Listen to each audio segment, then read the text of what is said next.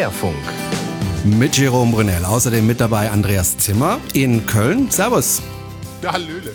Maja Nötzel in Ulm. Hallo. Ralf Bogi Bogesch in der Nähe von Stuttgart. Es ist immer noch Convestham, aber hallo. Ja, ich, ich kann es mir aber nicht merken. Und Urs Mansmann in ähm, Hannover. Hannover. Hallo. Und Markus Henkel in Heilbronn. Vielen Dank, dass du dir das gemerkt Ja, hast. Schönen ne? guten Abend. Man muss aber auch sagen, wir haben äh, jetzt so lange nicht mehr miteinander gesprochen hier im Querfunk, dass es auch echt jetzt mühsam für mich war, mich noch daran zu erinnern, wo ihr überhaupt haust. Wer sind Sie? Das ist ja auch schon das, eben ja, wollte sagen, wer seid, wie, wie komme ich hierher? Wer seid ihr alle? Warum seid ihr da?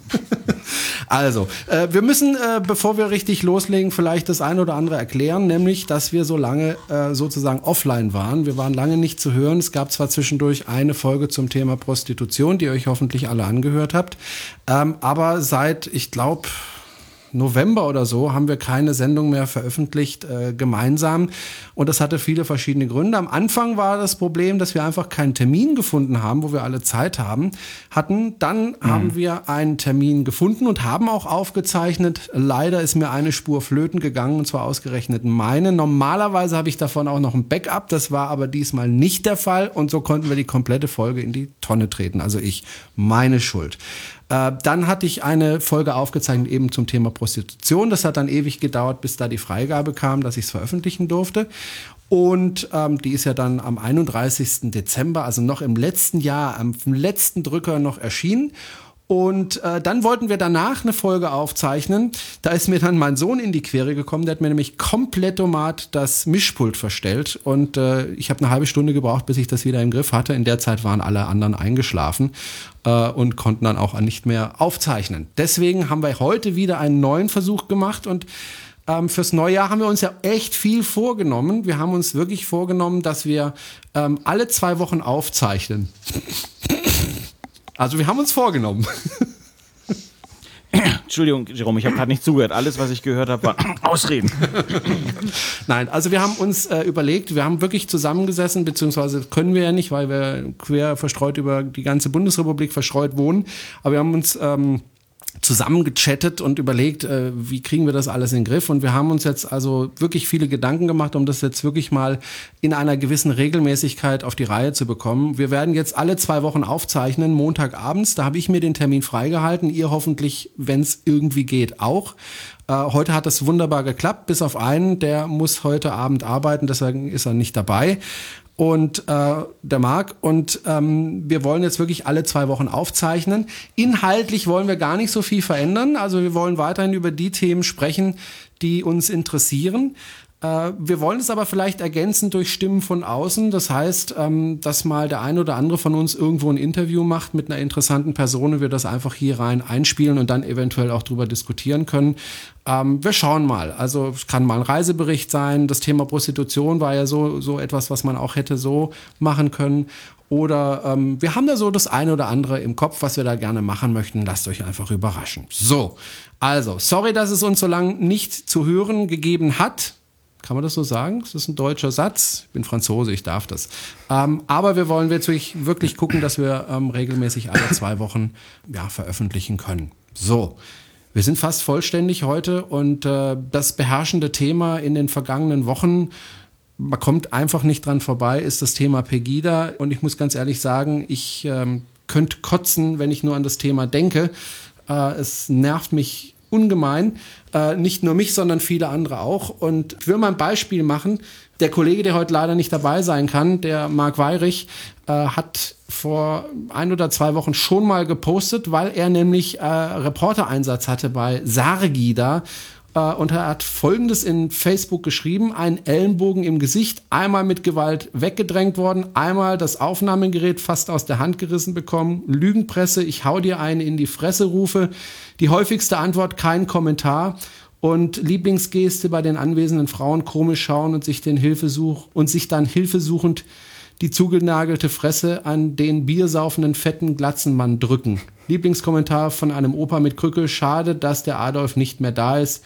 Der würde euch Wichsern den Hals abschneiden.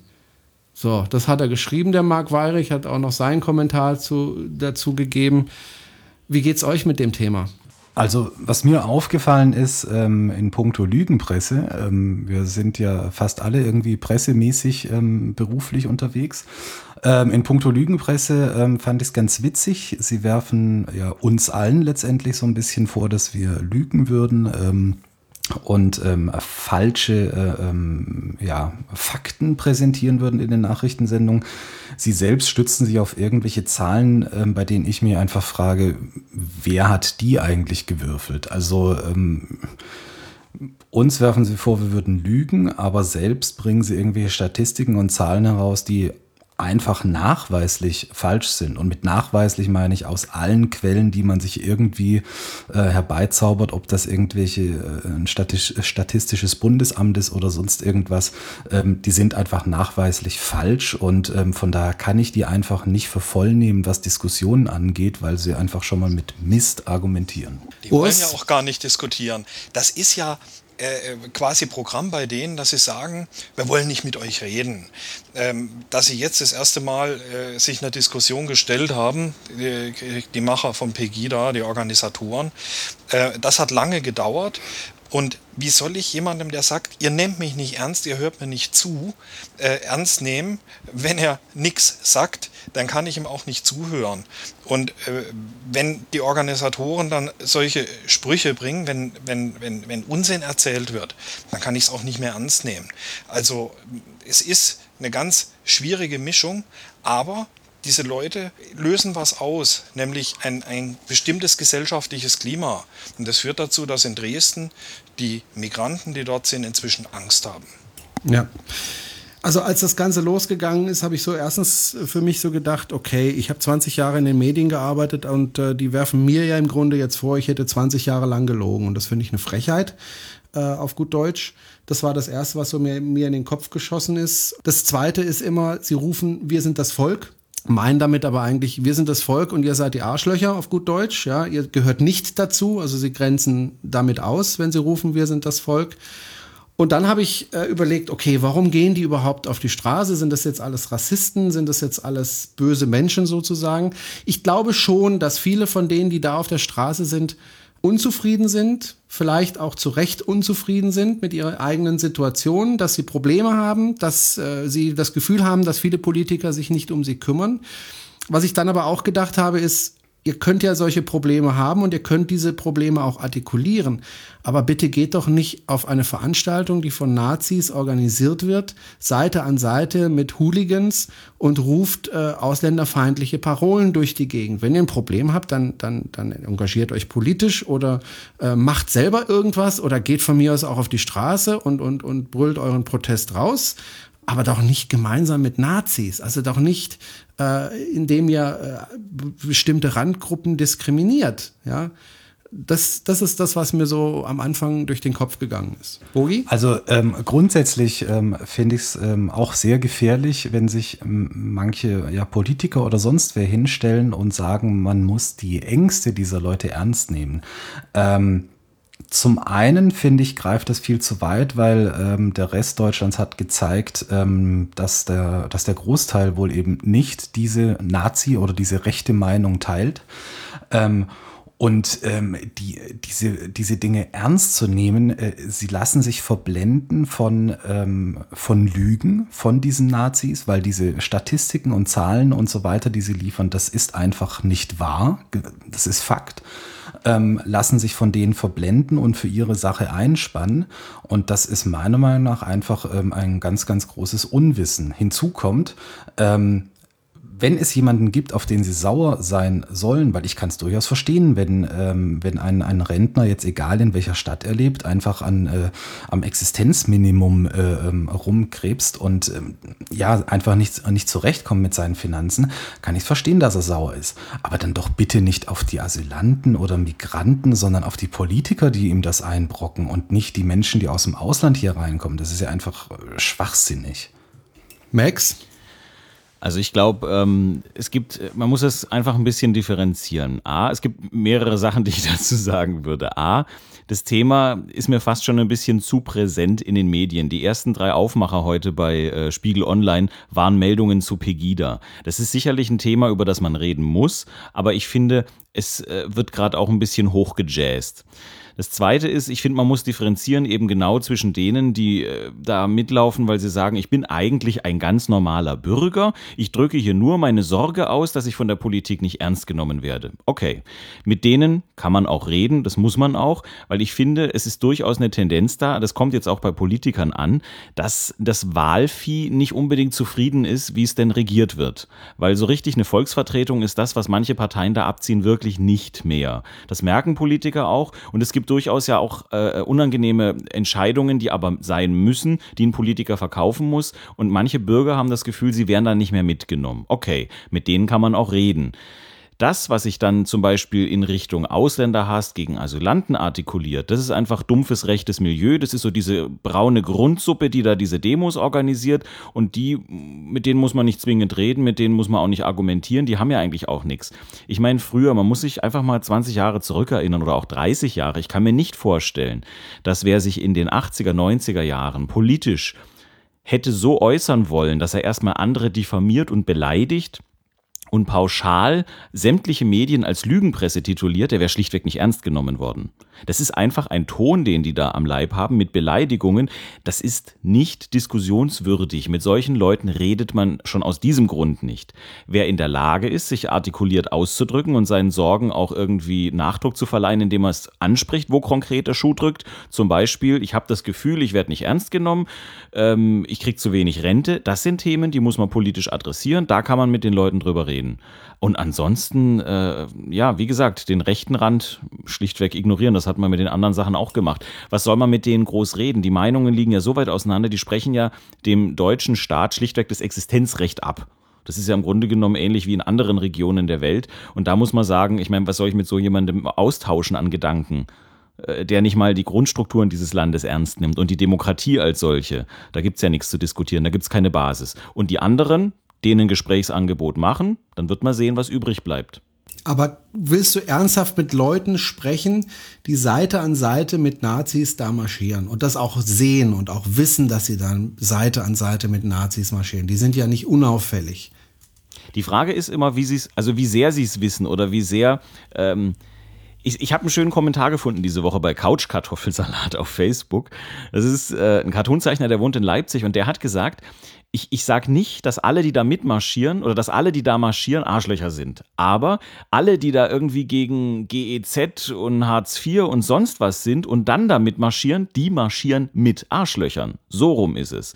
Und ich glaube, man muss einfach differenzieren. Wenn ich hergehe und sage, alle, die da rumlaufen, sind komplett Idioten, dann tue ich doch auch vielleicht ein paar Leuten, die vielleicht ihrer Meinung etwas ungeschickt Ausdruck verleihen wollen, Unrecht. Und die muss ich ernst nehmen, weil bei denen wäre sogar noch was zu retten, wenn man sie vielleicht mal vernünftig wirklich ansprechen und ernst nehmen würde, sollte sich dann im Gespräch herausstellen, es sind bloß dumpfe rechte Ressentiments, ja gut, dann tschüss und auf Wiedersehen, dann haben wir schlichtweg keine Basis zum Diskutieren und zum sich als Lügenpresse beleidigen zu lassen, ja, Zeitverschwendung. Und der Rest, der will ja schon deswegen nicht diskutieren, weil man ihm dann in fünf Minuten seine ganzen Statistiken zerpflücken würde, so wie Bogi das gesagt hat. Ich meine, die wollen genau aus dem Grund nicht mit der Presse reden, weil sie nämlich gar keine Fakten haben. Andreas? Die wollen mit gar niemandem reden. Das ist doch äh, eigentlich rechtes System. Ich habe einen Kumpel, der ist, äh, ich weiß nicht, vor zwei Jahren irgendwie in die Szene reingekommen und hat dann angefangen mit mir zu diskutieren darüber. Ähm, aus seiner Sicht, äh, was alles so falsch gelaufen ist. Und dann habe ich Gegenargumente äh, gebracht, die ein ja, Nicht-Nazi logischerweise bringen würde. Das hat alles nicht gezählt, äh, denn ich war ähm, ja, einer, ein Lügner. Ich war schon damals auch in der Systempresse und konnte sowieso nichts argumentieren. Alles, was ich vorgebracht habe, ist äh, abgelehnt worden, ob es nun wahr ist, aus welcher Quelle noch immer. Ich habe gesagt, okay, geh doch bitte zur Landeszentrale für politische Bildung und diskutiere mit denen. Das sind Leute, die sich damit beschäftigen, mit diesem Thema. Die können mit dir auf Augenhöhe diskutieren. Ich kann es nicht, hat er gesagt. Wieso soll ich das machen? Die sind vom Staat angestellt, den ich ablehne. Und so hat sich das alles im, im, Kreis gedreht. Du kannst mit ihnen nicht diskutieren. Du kannst aber mit diesen Mitläufern diskutieren, die eben ihren ihrem Unmut auf ungeschickte Weise, wie das der äh, Max gesagt hat, äh, hoffentlich nur auf ungeschickte Weise Luft machen.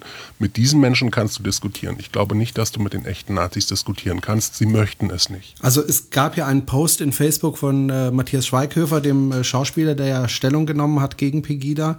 Daraufhin gab es eine Riesendiskussion äh, unter seinem äh, Post und ich habe dann einfach mal mitdiskutiert. Das hat einfach dazu geführt, dass es überhaupt keinen Sinn macht, mit den Leuten zu sprechen sprechen und äh, man dann auch massiv persönlich bedroht wird von, von, von diesen Leuten.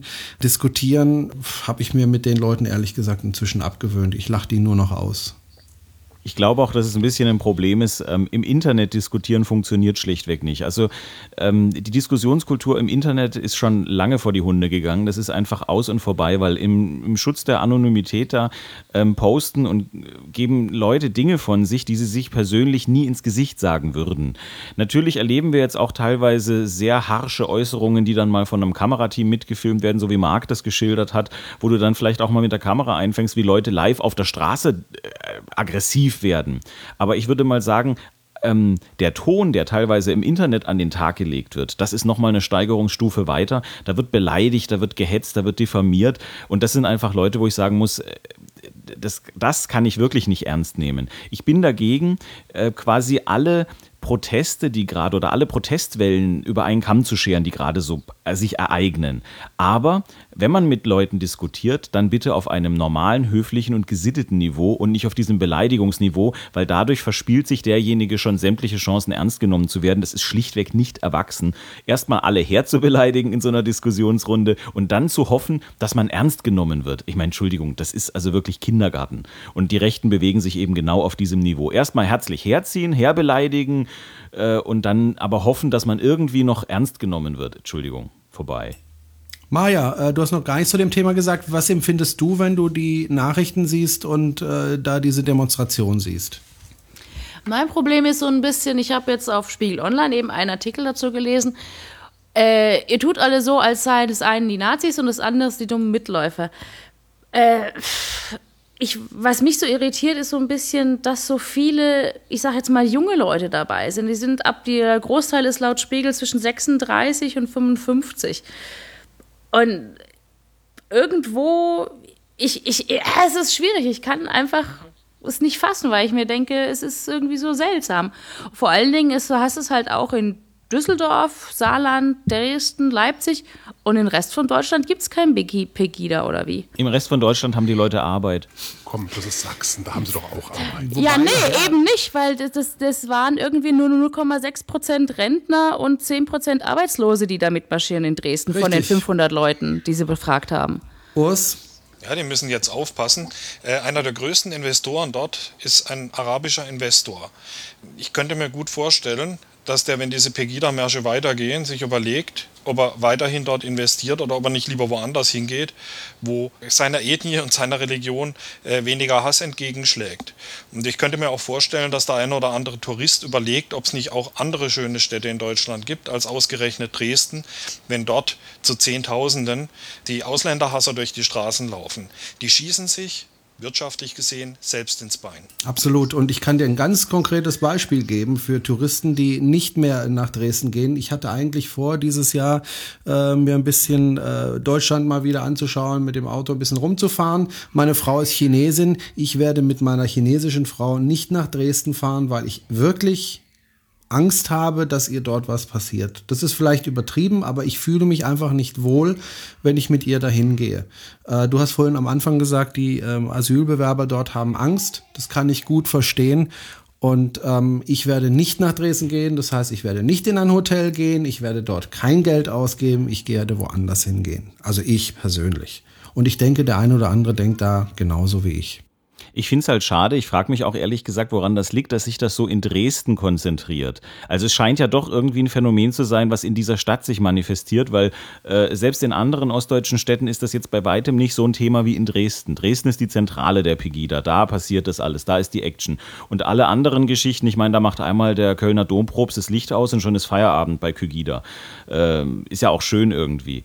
Aber die Frage ist eben, wo kann man jetzt zum Beispiel den ähm, Leuten, die vielleicht ein berechtigtes Anliegen Anliegen haben, innerhalb dieses Spektrums, die da mitlaufen und sich irgendwie Gehör verschaffen wollen. Und mit ihrer eigenen 15-Mann-Demonstration fallen sie halt nicht so auf, als wenn sie bei 25.000 mitlaufen. Die Frage ist, wie kann man denen jetzt eine Gesprächsplattform bieten? Auf der einen Seite ist da CDU, CSU, die probieren das. Allerdings glaube ich, die versuchen eher so ein bisschen am rechten Rand zu fischen, so wie sie das schon immer gemacht haben. Und auf der anderen Seite gibt es dann zum Beispiel irgendwie die Generalsekretärin der SPD, die heute quasi pauschal gesagt hat, nee, mit denen reden wir nicht. Also gar nicht. Da gibt es nichts zu reden, gibt es nichts zu diskutieren diskutieren. Und ich glaube, irgendwo dazwischen ähm, muss es doch möglich sein, einen sinnvollen Gesprächskanal zu finden. Ich meine, wenn man überall, wo mal die Fronten verhärtet sind, immer alle Gespräche abstellt, dann können wir eigentlich gleich überall einen Krieg anfangen. Wenn man sagt, ach komm, kämpfen ist eigentlich besser, als dass, wenn in der Ukraine da mit den Russen geredet wird, ja, dann können wir auch gleich einen Krieg anfangen. Also Palästina, äh, Israel, ist alles Gleiche. Ich glaube immer, also ich persönlich glaube dran, dass es besser ist, miteinander zu reden, solange das möglich ist, als eben gleich aufeinander loszugehen. Äh, es gibt Probleme in Deutschland. Und ich glaube auch, dass das in den letzten 10, 15, 20 Jahren in Deutschland nicht wirklich regiert worden ist, sondern verwaltet worden ist. Und ich glaube auch, dass es massive Probleme gibt, sei es äh, dem Unterschied zwischen Arm und Reich und anderen Problemen, die es in Deutschland gibt und die viel zu wenig von den Politikern beachtet werden. Ich will auch darüber sprechen, aber ich will nicht mit den Leuten darüber sprechen, die äh, auf der Straße rufen, wir sind das Volk und die ganze Zeit äh, mit Nazis mitmarschieren. Und sie wissen es inzwischen, dass da Nazis mitmarschieren. Es kann mir wirklich niemand sagen, da tun keine Nazis mitmarschieren. Andreas. Es sind tatsächlich äh, Fehler geschehen in der Politik, auch in den letzten 20 Jahren. Ich erzähle seit ungefähr 20 Jahren meiner Mutter, die äh, stramm kon konservativ ist. Hör mal, auch wenn es die Politik nicht sagt, wir sind de facto ein Einwanderungsland. Und das ist ja bis vor ganz kurzer Zeit äh, vehement bestritten worden. Aber Tatsache ist, ohne Migration funktioniert Deutschland nicht mehr so, wie wir es kennen. Und äh, aus politischen Gründen verschwiegen worden, dass äh, Einwanderung nötig und gewollt ist. Ähm, das zahlt sich jetzt unter anderem in, in Dresden aus oder zahlt sich zurück. Ähm, die CSU zündelt in Bayern fleißig mit irgendwelchen äh, ja, ungünstigen äh, Parolen und äh, in Dresden werden sie dankbar aufgegriffen, gehen die Leute auf die Straße und setzen das um, was in Bayern naja, für die Bayern erzählt worden ist. Ich erinnere auch an diesem Zusammenhang an den Innenminister, der eine Sonderkommission für, äh, wie war das, äh, die also nachgucken sollte, ob die Asylbewerber nicht besonders kriminell sind. Ja? Äh, Urs, weißt du da was genaueres? War auch ja, der der CDU. Ja, das war der äh, Minister Ulwig äh, in Dresden, Landesregierung, der dort ja als Reaktion auf die Pegida-Märsche gesagt hat, er bräuchte jetzt, äh, er würde jetzt mal äh, für die für die kriminellen Asylbewerber eine Sondereinheit der Polizei gründen. Und das sind äh, es ist wohlfeil, Forderungen zu stellen, die schon lange erfüllt sind. Dann heißt es ja, ähm, das muss ge geregelt werden, dass kriminelle Ausländer hier abgeschoben werden. Leute, es ist schon alles geregelt. Es gibt ein Aufenthaltsgesetz, da steht das ganz präzise drin, wann jemand abgeschoben werden kann, wann er soll und wann er muss. Und ähm, nicht jeder kann abgeschoben werden. Wenn jemand aus einem Bürgerkriegsgebiet kommt, egal was er gemacht hat, den kann man dorthin nicht abschieben. Das sind effektive Abschiebehindernisse. Ähm, dann zu argumentieren und zu sagen, ja, die abgelehnten Asylbewerber, die gehen ja nicht zurück. Ja, es ist kein Wunder, wenn jemand aus einem Bürgerkriegsgebiet stammt, kriegt er kein Asyl, der wird als Asylbewerber abgelehnt, der kriegt dann aber ein Bleiberecht als Bürgerkriegsflüchtling, taucht aber in der Statistik als abgelehnter Asylbewerber vermutlich auf. Und das sind lauter solche Sachen, die Leute, die sowas fordern, haben keine Ahnung von dem Politikgebiet, in dem sie dilettieren, aber äh, sie führen das große Wort und greifen Politiker an, Fachpolitiker, die sich seit vielen Jahren damit beschäftigen und die immer einen Kompromiss finden müssen. Ähm, man kann nicht einfach so das Kind mit dem Bart ausschütten und schnell, schnell irgendwelche Entscheidungen treffen. Äh, wir haben eine sehr reife Demokratie. Das ist alles sehr, sehr fein austariert. Und mit diesen Stellschrauben muss man mit Bedacht umgehen. Für populistische Lösungen ist da in der Praxis überhaupt kein Platz. Maja? Aber dass Leute mitdiskutieren, die keine Ahnung haben und sich groß aufspielen und auch sich nicht mit sich reden lassen, das ist ja nichts Neues. Also Stuttgart 21 in Hochform, jetzt nur mit anderen Themen.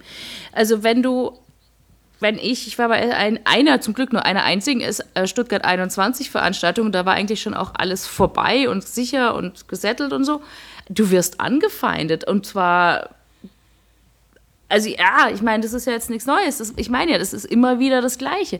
Und ich kann mir vorstellen, dass sich da einfach an der Diskussionskultur in Deutschland generell was ändern muss.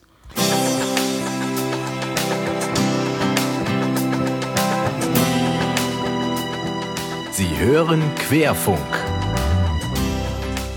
So, und jetzt habe ich wieder mal das Problem, dass ich überleiten muss. Von Pegida zum Dschungelcamp.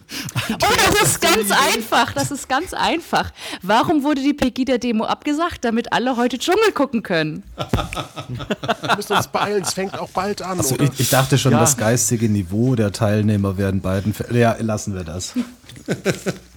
Also, äh, Dschungelcamp läuft wieder. Heute ist, glaube ich, ein Tag der Aufzeichnung, ist, glaube ich, Tag drei oder vier. Wer von euch hat es noch nicht geguckt dieses Jahr? Ich habe es noch gar nie gesehen. Noch überhaupt gar nie. Noch gar nie. Ich habe noch nie Dschungelcamp geguckt. im Außenseiter. Urs. Urs scheidet aus als Diskussionspartner. Ich habe am Samstag, war ich, nee, am Freitag war ich hier überraschenderweise kurzfristig in Stuttgart und meinem Bruder, dem fiel nichts Besseres ein, als Dschungelcamp zu gucken. Ich bin äh, nach der Hälfte tief und fest eingeschlafen. Äh, das Problem, was ich dieses Jahr habe, ich kenne die meisten, die da rumhupfen im, im Dschungel und sich da gegenseitig äh, nerven, kenne ich überhaupt nicht. Aber das Zwei ist oder doch drei. immer so. Also, Nee, sonst habe ich die eigentlich in den, gekannt. letzten, in den letzten Jahren gab es immer wen, den ich kannte. Dieses Jahr ist so das erste Jahr, wo ich gar niemanden kenne. Wobei ich ja Walter immer nur die, Freiwald? die, die, die, die, die Berichterstattung über Dritte mitkriege. Ich gucke es ja eigentlich nicht. aber, aber Also mein, mein Problem ist, ich, ich, ich fühle mich ganz schlecht, weil ich dieses Jahr doch einige kenne, die da drin sind. Das liegt aber nur daran, dass RTL sich quasi wie in so einem, äh, so einem schnellen Brüter die Kandidaten selber castet. Durch andere Formate, wie zum Beispiel DSDS oder der Bachelor. Zum Beispiel sind zwei Kandidaten dabei, die beim Bachelor-Format mitgemacht haben. Eine Kandidatin, die letztes Jahr bei Deutschland sucht den Superstar mitgemacht hat beim Casting und nicht sehr weit gekommen ist. Aber ehrlich gesagt, man muss auch nicht weit kommen, wenn man so viel Holz vor der Hütte hat. Zumindest für RTL-Ansprüche. Und die sind dann zumindest auch billiger in den Dschungel zu verfrachten, als jetzt zum Beispiel ein Benjamin Boyce, der früher bei Court in the Act war und dieses Jahr wohl dem Vernehmen nach am meisten Gage kassiert. Der hat also am Nein. Sarah kriegt doch am meisten. Nee, nee, nee, ich Die muss korrigieren. Die. Gage von Benjamin Boyce äh, wurde laut Bild noch nicht veröffentlicht. Deswegen ist Sarah im Moment vorne. Ah, okay. Jetzt kenne ich ja doch einen Benjamin Boyce, den kenne ich auch persönlich. Oh Gott. Jetzt musst du es angucken. Nein, Also ich, ich- muss sagen, Gut, lasst uns weitersprechen über das Dschungelcamp. Was ist denn von denen zu halten? Ich erinnere mich, dass die vor zwei oder drei Jahren den, den, für den Grimme-Preis nominiert waren und dass die Republik aufgeschrien hat. Das kann doch nicht den Grimme-Preis kriegen. Ähm, Moment, da muss ich kurz ein, einhaken. Den Grimme-Preis haben, soweit ich weiß, nicht die dusseligen äh, Kandidaten erhalten, sondern die Moderation. Und ehrlicherweise, ähm, man, man mag von äh, äh, Sonja Zietlow halten, was man will, aber die, die, die Gag- und Textschreiber, die da im Hintergrund sind, okay, es ist ihr Mann, einer von den beiden, aber egal, aber die haben's drauf. Also die, die Sprüche, die da gekloppt werden, die finde ich schon richtig gut und das macht's für mich eigentlich sehenswert. Ich gucke mir das Dschungelcamp eigentlich eher wegen der Moderation an, als wegen dieser komischen, ich fress ein mir völlig unbekanntes Tier ähm, oder den Penis dieses Tieres und ähm, habe deswegen jetzt einen Stern gewonnen. Du hast Penis gesagt. Im Übrigen, also das ist genau der einzige Grund, weswegen man das eigentlich schauen kann, weil im Endeffekt ähm, das Ganze hat sich gewandelt. Am Anfang war der Aufreger, oh, wir reden über Kakerlaken, Ekelprüfung und so weiter. Und man muss sagen, dieses, diese Sendung, dieses Format steht und fällt mit diesen Moderationen und diesen Autoren, die dahinter stehen. Jens Oliver Haas, der Mann von Sonja Zietlow und Miki Beisenherz, äh, der auch ein begnadeter Gag-Autor ist, der für einige schreibt, der hat für Mario Barth geschrieben, hat er gesagt, hat nicht so einen Spaß gemacht, glaube ich. Er schreibt äh, für Atze Schröder, er schreibt äh, für viele andere. Ähm, er, er ist im Autorenpool der Heute-Show. Also den, man trifft öfter auf seine Gags. Er hat auch selber schon moderiert. Und man muss halt sagen, im Grunde genommen ersetzt dieses Format mehrere andere. Früher gab es Wetten das. Samstagabend, Familie versammelt sich vorm Fernseher. Mittlerweile glänzt das Dschungelcamp mit Einschaltquoten ähm, von teilweise über 50 Prozent in seinen Spitzenzeiten. Da muss man schon sagen, das ist genau der Straßenfeger, wo sich alle vorm Fernseher versammeln und am nächsten Tag diskutieren. Hast du das gesehen, was der da gemacht hat? Früher war es, hast du gesehen, wie der äh, die Biergläser mit dem Gabelstapler gestapelt hat? Und heute ist es halt, hast die Prüfung gesehen, hast gehört, wie die gelästert haben? Es ist einfach dieses, diese eine Sendung, über die jeder redet. Und außerdem, durch die Moderationen, in denen immer tagesaktuelle Themen aufgegriffen werden, hast du abends so eine Art Late-Night-Show. In den Anmoderationen werden tagesaktuelle Dinge angesprochen, wie früher Harald Schmidt in seinen besten Zeiten. Ein Andreas? super unterhaltsames Format. Ich frage mich ja, äh, früher war das ja eindeutig Trash-TV, was da, da hat sich auch niemand drüber äh, aufgeregt. Das war Dschungelcamp ist Trash. Und ähm, ist jetzt mittlerweile das Niveau der Sendung gestiegen oder ist das Gesamtniveau der äh, republikanischen Zuseher gesunken? Auf jeden Fall wird es ja nicht mehr so angefeindet als Trash-TV.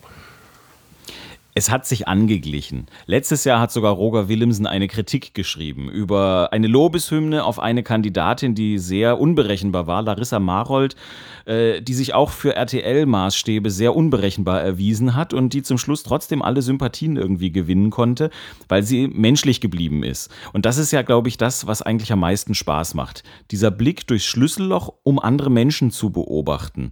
Das ist im Grunde genommen wie Klatsch und Tratsch, ohne dass man die persönlich kennt. Es sind keine Nachbarn, es sind irgendwelche Promis, die wissen, was sie da machen, die kriegen eine Menge Geld dafür. Ähm, jetzt schauen wir mal, wie die sich da im Camp aufführen. Maja, wenn du als Frau diese Sendung siehst und dann siehst, wie zum Beispiel dieses, diese junge Dame da in diesem Keller äh, einen Heulkrampf bekommt, wie, wie denkst du da darüber? Ich denke mir, warum bist du in den Dschungel? Aber ich meine, sie hat ja später dann selber gesagt, oh mein Gott, ich hätte nicht gedacht, dass das so schlimm für mich ist. Aber ich habe da kein Mitleid. Wie gesagt, die kriegen eine Menge Kohle dafür, die wissen, was sie tun, die haben die Verträge unterschrieben, die sind gesundheitlich durchgecheckt worden vorher. Also, das, ich denke, das Schaden, das, der Schadensersatz ist so hoch, da habe ich kein Mitleid, egal ob ich jetzt eine Frau bin oder nicht. Wenn ihr einen Betrag, oder anders gefragt, wenn RTL auf euch zukäme und sagen würde, Mensch, Andreas Zimmer, wir finden dich so lustig, äh, hast du nicht Lust, äh, auch mal in den Dschungel zu gehen? Würdet ihr das machen? Würdet ihr euch äh, vor diese Kameras setzen und da wochenlang den Hampelmann machen? Also für Andi würde ich anrufen, das definitiv. Dankeschön, Dankeschön. So oft wie möglich, damit ich so lang wie möglich drin bleibe, oder? Du bist mein Genau. Dschungelkönig. Och, Dschungelkönig der Da Herzen. bahnt sich was an. ich merke schon, jetzt wäre ich ganz rot und muss äh, stottern und drucksen, aber natürlich jeder hat seinen Preis, auch ich hier. Und wenn ich sehe, dass die da, was weiß ich, die geringste, habe ich heute gelesen, kriegt irgendwie 40.000 oder 35.000. Mann, oh Mann, für zehn Tage Arbeit ist das schon äh, doch ganz nett. Und, Und eine kostenlose Diät. und eine Kosten, das brauche ich sehr dringend, du hast recht. ähm, also es ist schon eine Menge Geld, was da rausgehauen wird. Ähm, zwischen 30 und 130.000 ist eine Menge Asche. Dafür würde ich es wohl auch machen. Ich bin käuflich. Also- und wenn die, die jetzt kein Geld bezahlen würden, würdest du es nicht machen. Also würdest jetzt nicht äh, diesen ganzen Fernsehrummel mitnehmen. Was soll ich denn da? Reich werden und dann Werbeverträge bekommen und durch die Gegend tingeln. Ist mir fremd. Als Dschungelkönig. meine Welt. Nein. Ich würde dich so gern sehen mit der Krone auf dem Kopf. Du kannst dir eine Insel kaufen und richtig Dschungelkönig werden. Äh, Da lade ich euch denn ein, ja. Und äh, Jerome, bring bitte seinen Thermomix mit. Also ich kann dazu nur sagen, ich könnte es nicht machen, weil ich viel zu viele Ängste hätte. Also ich weiß, ich könnte nicht in irgendwelche dunklen Löcher greifen und vor allem in diese ganzen Sport-Challenges da. Heute müssen sie irgendwie tauchen oder was sie da mit diesem wenn, über Kopf drehen. Also wenn du mich kotzen sehen willst, dann kann ich ins Dschungelcamp gehen, ansonsten nicht. Also, also ich, ich muss äh, ganz ehrlich sagen, bei diesen äh, Sport-Challenges jetzt mal von meiner eigenen Sportlichkeit äh, oder Unsportlichkeit für mehr abgesehen, ähm, Wollt's gerade sagen. ich habe mich ja schon korrigiert, meine Güte. Ähm, äh, nee, es, es gibt einfach Dinge, die ähm, kann ich für kein Geld der Welt machen. Ähm, ich habe äh, Höhenangst zum Beispiel, also alles, was irgendwie oben draus ist, ähm, da sage ich dann, nö, ist mir doch egal. Ähm, und ich finde einige Dinge einfach extrem eklig. Also Spinnen und Schlangen zum Beispiel, was ja im Dschungel mal vorkommen kann, ähm, finde ich einfach so eklig. Und ich glaube, solange ich nicht äh, ähm, wirklich dermaßen abgebrannt wäre, wäre die Summe, die sie mir anbieten, völlig egal. Solange ich mit meinem Geld so zurechtkomme, ähm, lieber normal weiter, als dahin zu gehen. Aber liegt tatsächlich einfach nur daran, weil ich verschiedene Sachen einfach äh, nicht ab kann und deswegen dafür auch nicht käuflich bin. Das war Urs? die, das, Moment bitte, Urs, ich muss da kurz dazwischen, weil das war ja die Stimme der Vernunft. Ähm, natürlich, unter dieser Prämisse würde ich das auch nicht machen, mein lieber Ralf. Du willst nur so eine scheiß Krone, gib's zu. Ich will sie, ich will sie. Urs? Ganz kurz, ich mache mich doch nicht zum Affen für die. Also, ich muss gestehen, ich würde, mit, ich würde mit Andreas in das Camp ziehen. Ich würde das machen. Es ist eine Frage des Preises und ich meine, nennt mir eine Sache auf der Welt, die nicht käuflich ist. Es kommt immer nur auf den Preis an im Endeffekt. Und manche, ich meine, Brigitte Nielsen war wohl auch sehr teuer, das war wohl auch äh, weit jenseits der 100.000. Ähm, Im Endeffekt, die kaufen sich einen Wiedereinstieg in die Publicity.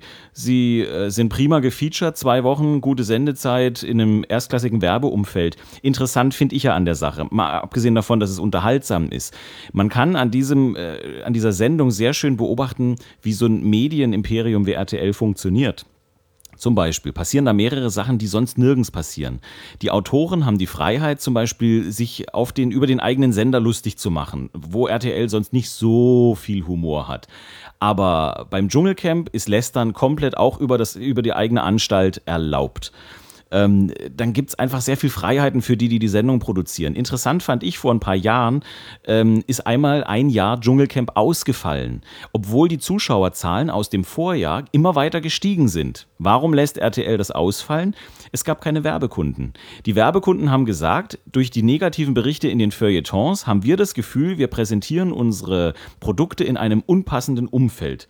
Im Jahr darauf gab es wieder genug gebuchte Werbeplätze. Da hat dann Balsen Werbung gemacht. Kann man auch Kekse futtern, wenn man Kakerlaken sieht. Oder Fischschleim. Kein Problem. Beides knackt ähm, gleich beim Draufbeißen. Siehste? Und das ist eben der Punkt. Es geht im Endeffekt doch nur um bezahlte Werbeplätze. Selbst die Zuschauerzahlen in absoluten Zahlen gesehen sind völlig egal. Marktanteil über 50 Prozent, wurscht. Wenn kein Werbekunde buchen mag, weil ihm das Umfeld zu unattraktiv ist, dann machst du die Sendung nicht. So einfach ist das.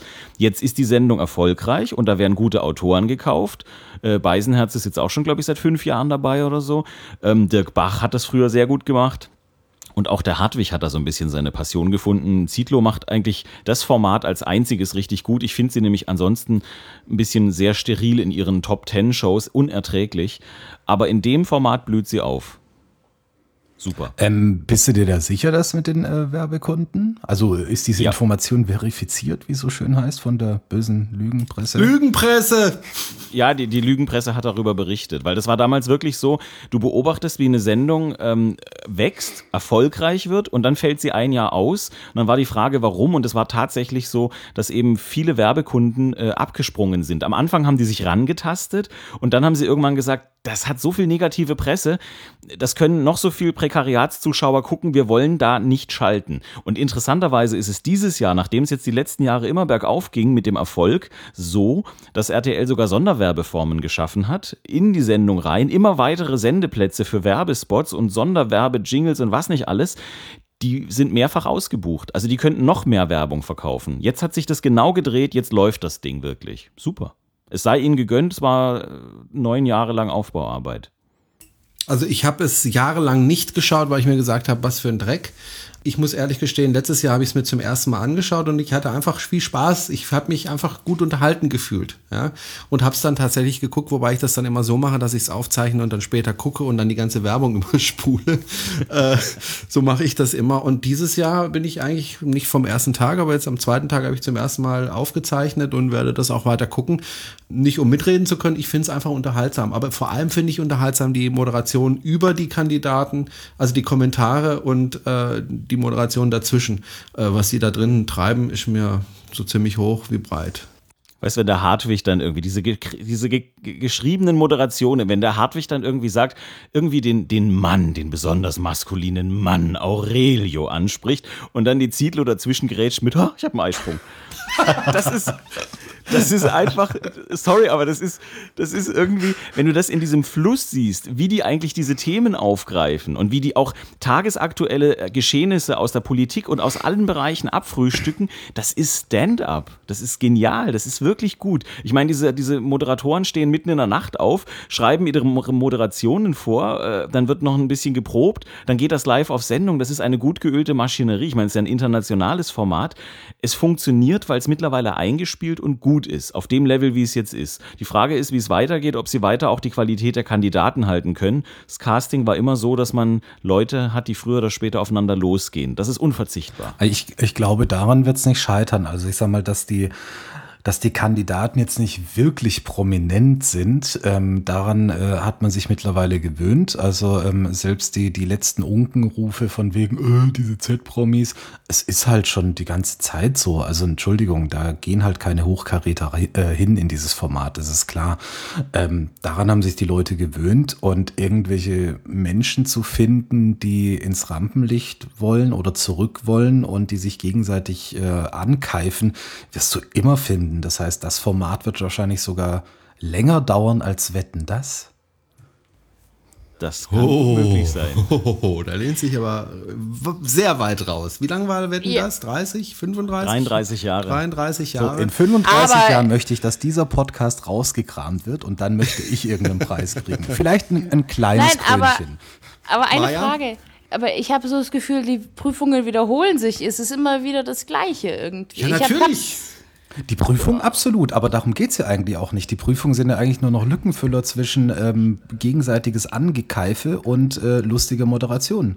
Äh, muss man mal wirklich so sehen. Aber es ist doch auch schon Wahnsinn. Ich meine, der Walter Freiwald ist ja eingekauft worden, um der Väterliche zu sein. Und er ist bestimmt auch eingekauft worden, um ein bisschen zu stänkern, ein bisschen Stimmung zu machen. Und dann hast du noch die zwei Blonden, die als Zickenkrieg eingekauft wurden. Und der Rest, da frage ich mich, wieso gehen die mit? Und dann nur wegen dem Geld, weil die haben ja nichts zu sagen, die haben keine Sendezeit. Der Rolfe noch, Entschuldigung, Rolfe, ich bin ja ein Du brauchst, immer, du brauchst immer einen Schwulen. Du brauchst einen Schwulen, brauchst du mindestens. Bei Benjamin Boys wissen wir es nicht ganz genau, aber Ex-Boyband ist zumindest auch so ein bisschen einfühlsam. Du hast verschiedene Charaktere. Du hast den maskulinen Typen mit dem Aurelio, der äh, angeblich alles begattet, was nicht bei drei auf dem Busch ist. Ja, da muss Dann er sich mal ranhalten hier. Ja, der, der kommt noch. Der weiß aber genau, wie er es macht. Der versucht sich gerade zurückzunehmen und sympathisch rüberzukommen. Zu seiner Rolle beim Bachelor ist das jetzt schon eine Weiterentwicklung für ihn. Dann zum Beispiel hier Maren Gilzer, Ex-Glücksrad-Queen, äh, die, die, die, die Buchstabendreherin, die sollte die Mutter des Camps werden, die Mutter Beimar. Ähm, die hat jetzt gerade selber mit Migräne zu kämpfen. Du hast die schon alle gecastet. Äh, heute Abend Angel Ina, Angelina Heger muss ins Wasser, natürlich im Bikini, ist ja klar. Wo wollen wir eine 22-Jährige sehen? Logisch, im Wasser. Dass die da reingewählt wird, ist ja logisch. Und so geht es gerade weiter. Du hast alle auf ihre Typen gecastet, jeder hat seinen Sinn. Und sogar das Füllmaterial hat seinen Sinn, weil das sind die, die als erstes gehen müssen. Merkst du, kennst dich erschreckend gut aus. Ich, ich sag's ja, ich, ich, ich schaue das Format jetzt schon ein paar Jahre. Ich habe ja die ersten Jahre auch nicht gesehen. Und was haben wir nicht alles für erschreckende Beichten gehabt? Zum Beispiel hier, da wird dann auch die Vergangenheit rausgekramt. Hier Gina Wild, Michaela Schaffrath. Das hat ja gar keiner gewusst, was die früher gemacht hat. Um Himmels Willen. Da muss man immer auf der Vergangenheit rumreiten geradezu. Da war die Krankenschwester. Ich Also, kannte die wenn- vorher schon. wenn man- Ach so, Krankenschwester. Wenn man, Ja, ja, die war die Krankenschwester. Krankenschwester. Ja. wenn man ihr, ihr Immer muss man Hörbuch- drauf rumreiten, dass sie Krankenschwester war. Furchtbar. Kann man denn die Vergangenheit nicht mal ruhen lassen und die Leute ihrem ehrbaren Beruf nachgehen Max lassen? drauf rumreiten Arme ist bei Gina Gina, bei. Gina Wild ja genau das richtige Stichwort. Ähm, ja, ich habe vorhin auch schon Penis gesagt, dann darf ich das jetzt auch. Ups. Nein, äh, was ich sagen wollte, wer das Hörbuch von Gina Wild äh, gehört hat, ähm, Hab ich. der hat das gewusst, dass sie mal Krankenschwester war. Zugegebenermaßen war es so ziemlich das Schlimmste, was ich je hören musste, weil sie es auch noch selber gesprochen hat. Aber ähm, äh, sei es drum. Äh, äh, natürlich kauen die ihre Vergangenheit äh, da durch, weil ähm, sie haben ja nichts Du meinst, sie kauen's durch wie ein paar Känguruhoden? So, so ziemlich. Ja, So ein bisschen zäh. Ja, ein bisschen zäh, ein bisschen flutschig. Hm, ganz, ganz mies im Abgang, leicht bitter. Ähm, Nein, natürlich äh, quatschen die über ihre Vergangenheit, weil die Gegenwart hat ja schlichtweg nichts zu bieten. Sie haben ja im Moment nichts, was sie ähm, irgendwie, hey, ich habe eine geile Show, eine tolle Single, eine was weiß ich. Äh, über Und was Walter? Freiwald. Und Walter Freiwald stellt sich vor die Kamera und sagt, habt ihr einen Job für mich? Ich mache alles für euch. Gebt mir einen Job.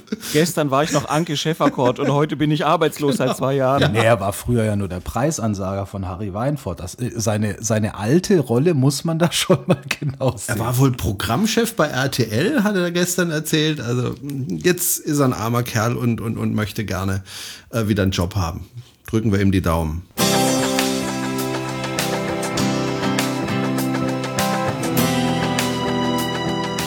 Hören Querfunk.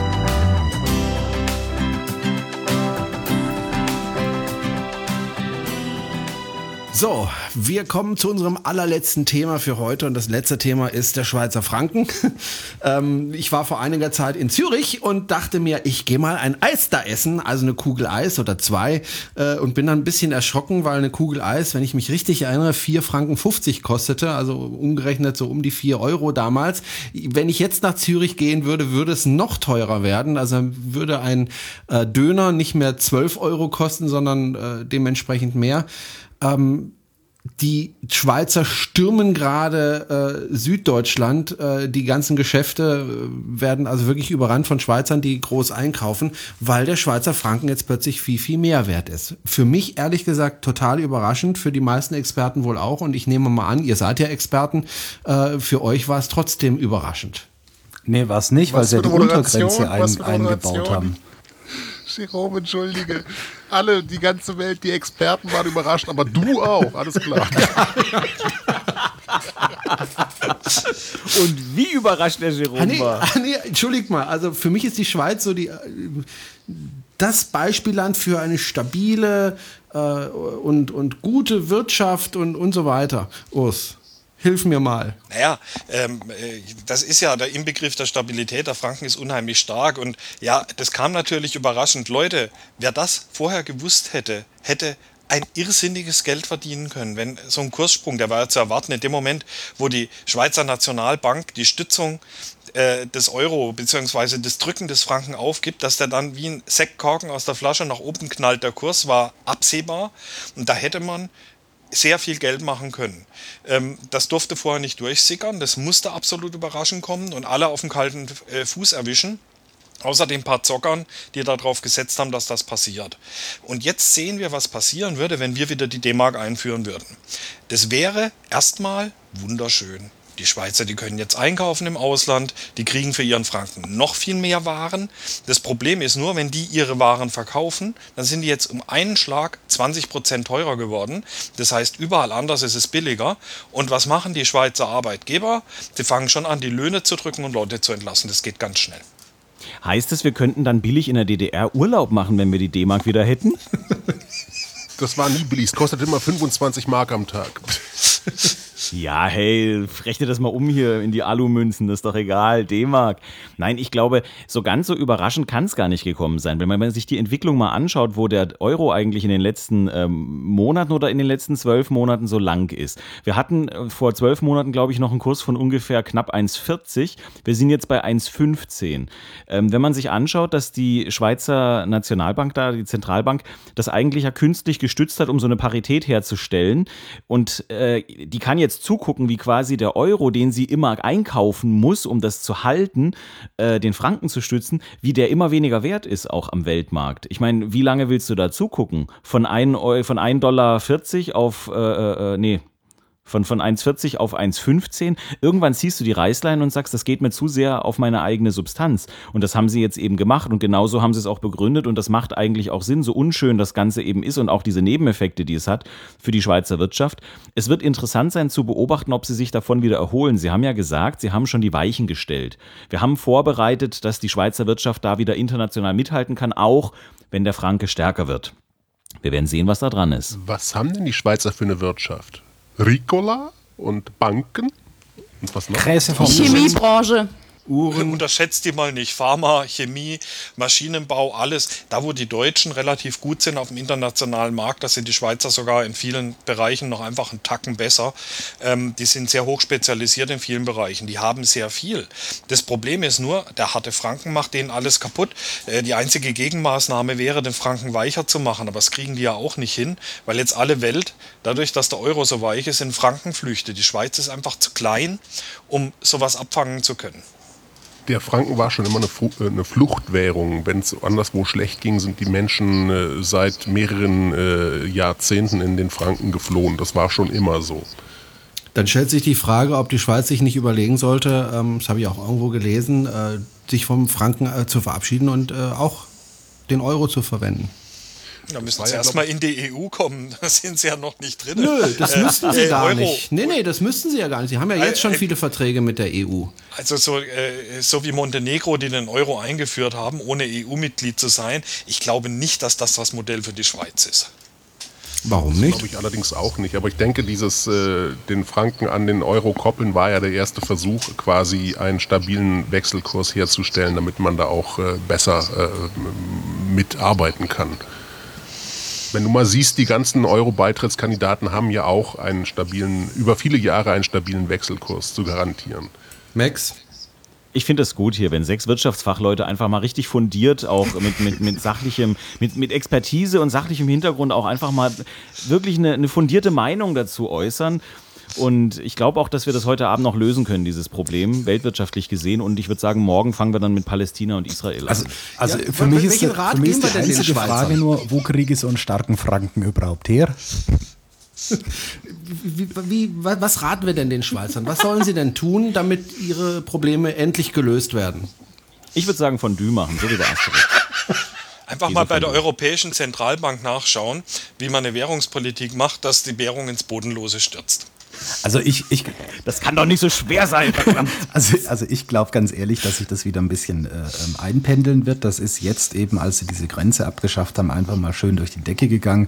Das wird sich aber alles wieder äh, relativieren, denke ich. Und ähm, ob, ob die Einführung des Euros jetzt wirklich das adäquate Mittel wäre, um der Schweiz eine goldene Zukunft zu bereiten, da bin ich mir ehrlich gesagt einfach nicht sicher.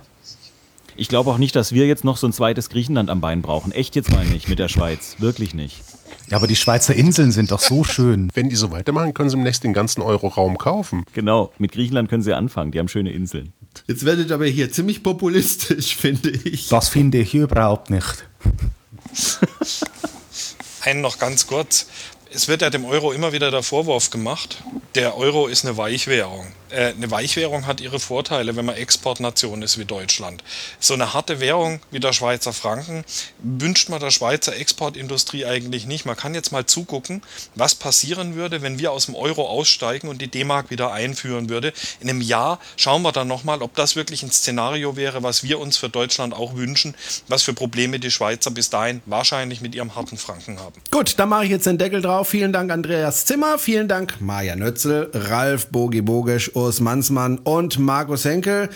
Euch allen da draußen, Dankeschön fürs Zuhören. Empfehlt uns bitte weiter, wenn ihr uns helfen wollt, dann empfehlt uns weiter, macht Werbung für uns und dann hören wir uns in 14 Tagen wieder.